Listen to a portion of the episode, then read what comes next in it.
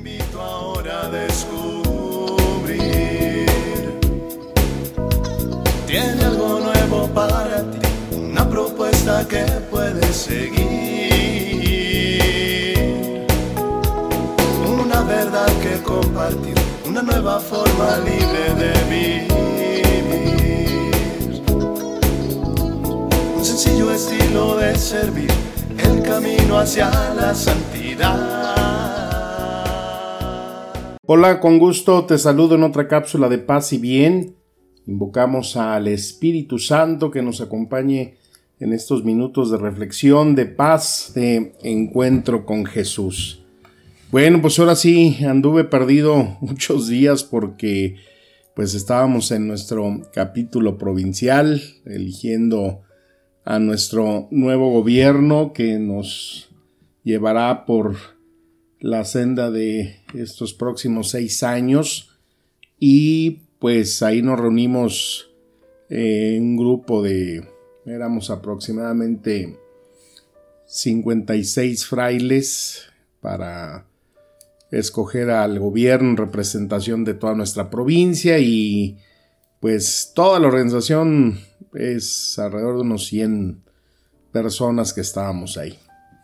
Y bueno, pues con gusto terminamos nuestros trabajos capitulares, escogimos a nuestro gobierno y estamos ya ahora en la espera de esa nueva lista que nos ubicará en nuestros nuevos destinos, en nuestros nuevos oficios, en nuestras nuevas comisiones y todo lo que implica la vida de los hermanos menores de los frailes.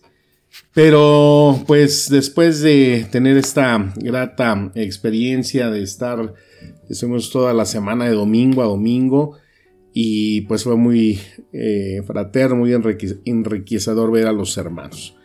Y tuve una experiencia que, bueno, pues es lo que te comparto en esta cápsula. Primero quiero eh, compartirte el Evangelio de Lucas capítulo 17. Dice, en aquel tiempo los fariseos le preguntaron a Jesús, ¿cuándo llegará el reino de Dios? Y Jesús le respondió, el reino de Dios no llega aparatosamente, no se podrá decir está aquí o está allá, porque el reino de Dios ya está dentro de ustedes. Le dijo entonces a sus discípulos, llegará un tiempo en que ustedes desearán disfrutar siquiera un solo día de la presencia del Hijo del Hombre y no podrán. Entonces le dirán está aquí o está allá, pero no vayan corriendo a ver, pues así como el fulgor del relámpago brilla de un extremo a otro extremo, así será la venida del Hijo del Hombre en su día. Pero antes tienen que padecer mucho y ser rechazado por los hombres de esta generación. Palabra del Señor. Amén. Bueno, pues me quedé reflexionando mucho sobre este Evangelio. ¿Cuándo llegará el reino de Dios? Y la respuesta de Jesús, pues el reino de Dios ya está entre ustedes. ¿Y qué es estar ese reino de Dios entre nosotros? Si es el reino de Dios, si es lo que eh, es esa promesa, esa presencia de Dios en nuestra vida, ¿por qué muchas veces rechazamos el buscar este reino de Dios, esa experiencia? ¿Qué se necesita para encontrarte en el reino de Dios? Bueno, pues el deseo de buscarlo, pero a veces ese trabajo que cuesta horrores, ¿no? Parar un ratito, ponerme en esa presencia, quitar todo aquel eh, ruido turbio que no nos permite escuchar, que no nos permite participar y mucho menos adentrarnos en ese reino de Dios. Si vivimos en un día a día, encerrados en un mundo en donde todo nuestro tiempo se va en las redes sociales, estamos chateando, no paramos de ver Instagram, no paramos de estar con el TikTok, eh, estamos constantemente revisando quién está en Facebook, qué posteó, qué foto subió, estamos mandando constantemente mensajes a través de Twitter y todo eso que nos envuelve en el día a día, pues entonces muchas veces no nos permite parar, no nos puede dar ese espacio para buscar ese reino de Dios. Y si es un imperativo en nuestra vida y si queremos tener esa experiencia, escuchar esa palabra, saber qué es en realidad esa experiencia del reino de Dios, pues tenemos que buscarnos ese espacio para adentrar las cosas de Dios.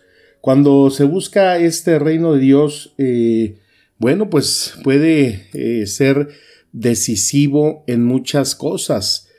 Eh, estaba leyendo una noticia de un joven ahí en Estados Unidos que pues había sido nominado en la selección estatal de, de, su estado para jugar básquetbol y entonces se lesionó y pues tuvo que parar por estar eh, recuperándose de esa lesión y pues en mientras se puso él a, eh, pues, a tener otra actividad en lo que se recuperaba y pues estaba tratando de eh, hacer algunos arreglos pero en el material que utilizaba para unas cosas que pues se referían a la tecnología. Entonces uno de los materiales que utilizaba pues le estaba causando daño, le estaba haciendo mal para eh, su organismo. Y entonces pues le prohibieron que también esa actividad que, que realizaba la parara. Y esto pues a este muchacho lo metió en una profunda depresión porque dijo, bueno, pues entonces, eh, si no puedo jugar mi deporte favorito, si no puedo eh, trabajar en, algo que me gusta, empezó a tener una eh, profunda depresión que aunada a lo que él se dejaba influenciar a través de videos, a través de pues tantas cosas negativas que se encuentran también dentro de la red, pues eso lo fue orillando a ir planeando, fíjate, ir planeando su propio suicidio. Entonces, eh, pues con engaños, con eh, argumentos ahí, eh, pudo evadir el cuidado de sus papás para poder salir a un lugar donde él ya lo tenía visualizado, lo tenía estudiado para suicidarse. Y pues logró su cometido. El muchacho se suicidó. Y lo penoso es que cuando empezaron a revisar muchas de sus cosas eh, en la computadora y se dieron cuenta pues que eh, había un tutorial que te decía cómo eh, hacer un nudo para ahorcarte y no fallar, porque murió ahorcado.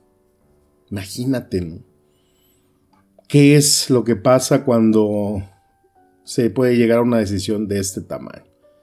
Bueno, pues no podemos juzgar ni saber, pero eh, en realidad, pues lo que menos eh, eh, se encuentra en esta situación, pues es esa presencia de Dios, es ese deseo, esa escucha de lo que es su reino presente entre nosotros. Muy dolorosa experiencia. Por el contrario, fíjate cuando se busca estar en, la escucha, en el deseo de adentrarse en el, en el reino de Dios. Voy a contar esta, esta historia que pues el que me la contó me permitió compartirla porque pues dice que es fan de las cápsulas y uno de estos días que estuve ahí en el en el capítulo, eh, un, fraile me dice, oye, te busca una persona este, que quiere hablar contigo. Yo dije, oye, pues es que estamos en capítulo y ahorita no, no, no, pero que, que tú le digas a qué horas puede volver, que te quiere saludar. Entonces, eh, pues ya, eh, le dije, bueno, pues dile que venga mañana después de la comida, al fin es hora, caminamos aquí en el valle y puedo ver quién es. Y ya cuando al otro día eh, pues estoy al pendiente de esta persona, pues era una persona que eh, solía ir a los ejercicios de Semana Santa y en el Valle de la Misericordia. y que pues como sabía que yo iba a estar ahí me quería saludar. Ya pues sí, lo reconocí, me gustó saludarlo, ¿cómo estás? ¿Qué te ha pasado? Dice, pues es que, este, aparte de saludarte, pues eh, fíjate que eh, tengo una experiencia en mi vida que eh, pues te quiero compartir. él se dedica a, es electricista y este, pues estaba, me contó que estaba trabajando el año pasado en una obra y que de repente, pues, en uno de esos lapsus brutus que todos tenemos, eh, pues se cayó de la azotea. Y en esa caída, pues se lesionó, lo tuvieron que operar de la, espalda, eh, que le pusieron unos tornillos y y unos clavos, entonces eh, unos pernos, me decía cómo estaba su espalda y pues que tardó eh, bastante tiempo en recuperarse, pues que había en que tenía que dar cinco pasos adelante, cinco para atrás y luego acababa agotado, dormido, hasta que mm, pues llegó el día en que ya podía caminar cinco o seis kilómetros y sin sin problemas, ¿no?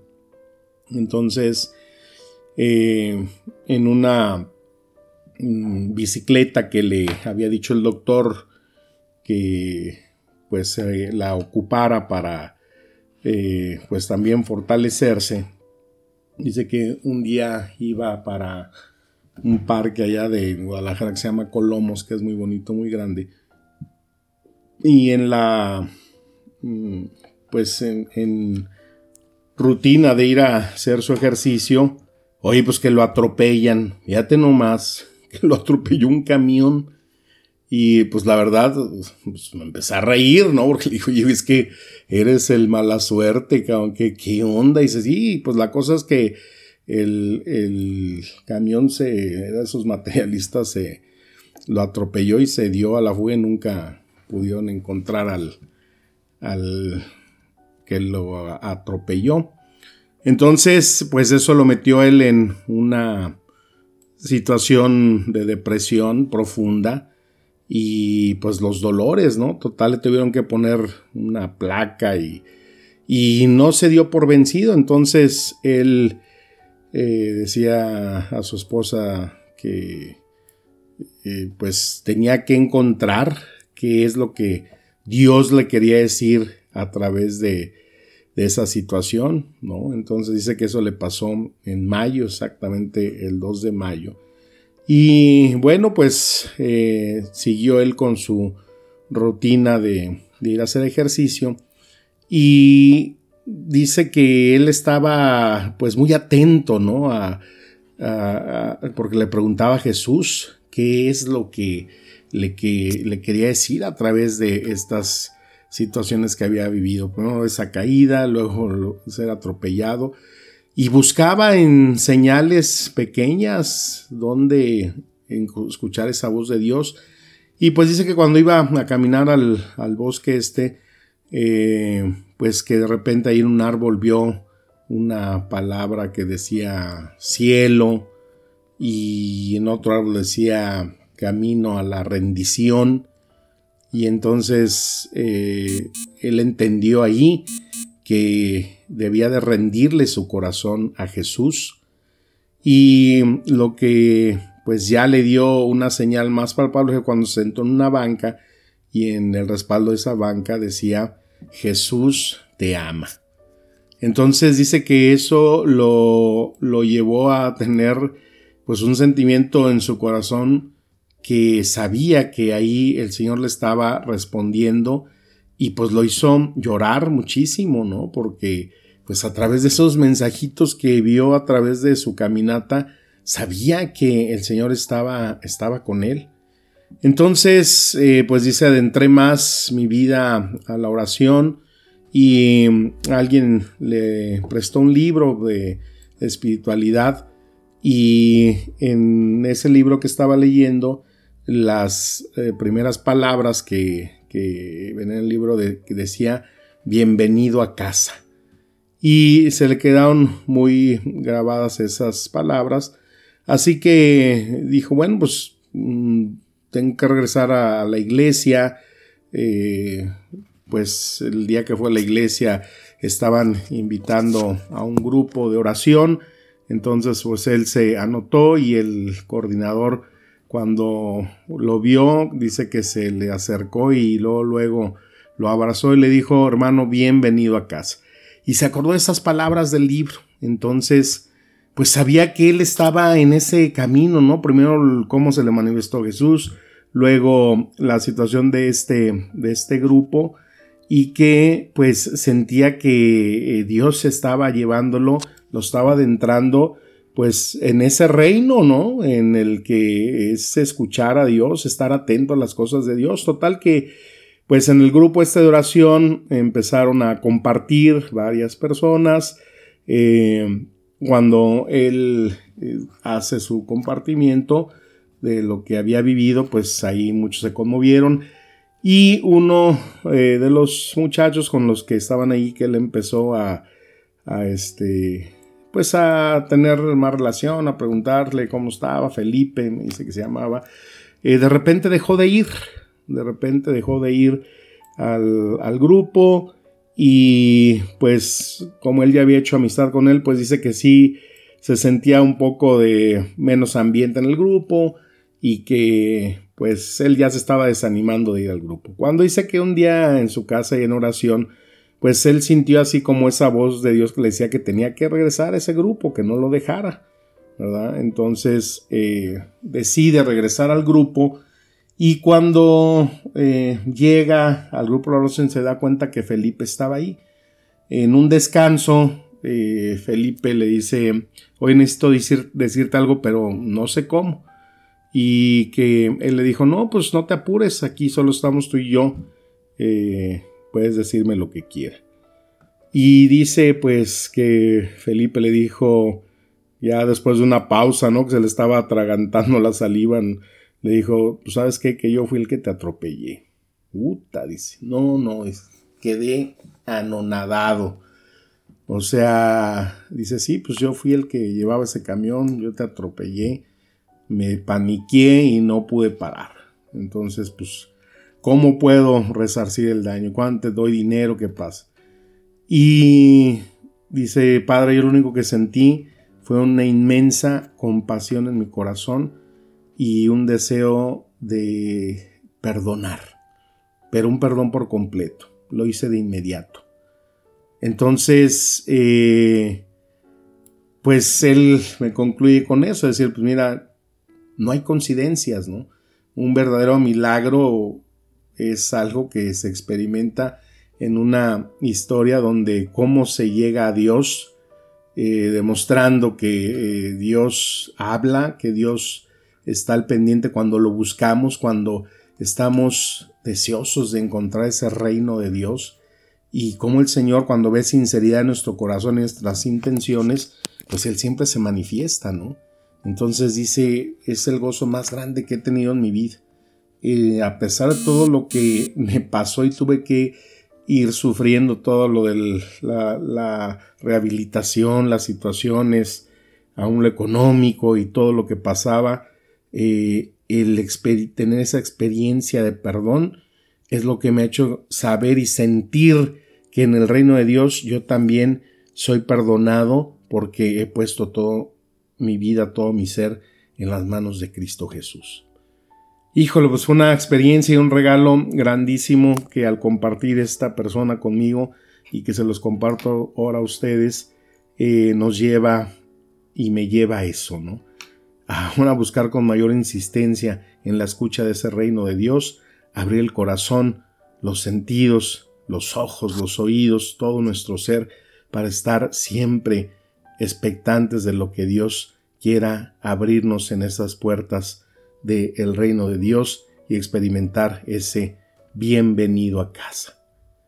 Que las palabras del Santo Evangelio nos sigan administrando espíritu y vida. Te mando un fuerte abrazo, mi deseo de paz y bien. Amén.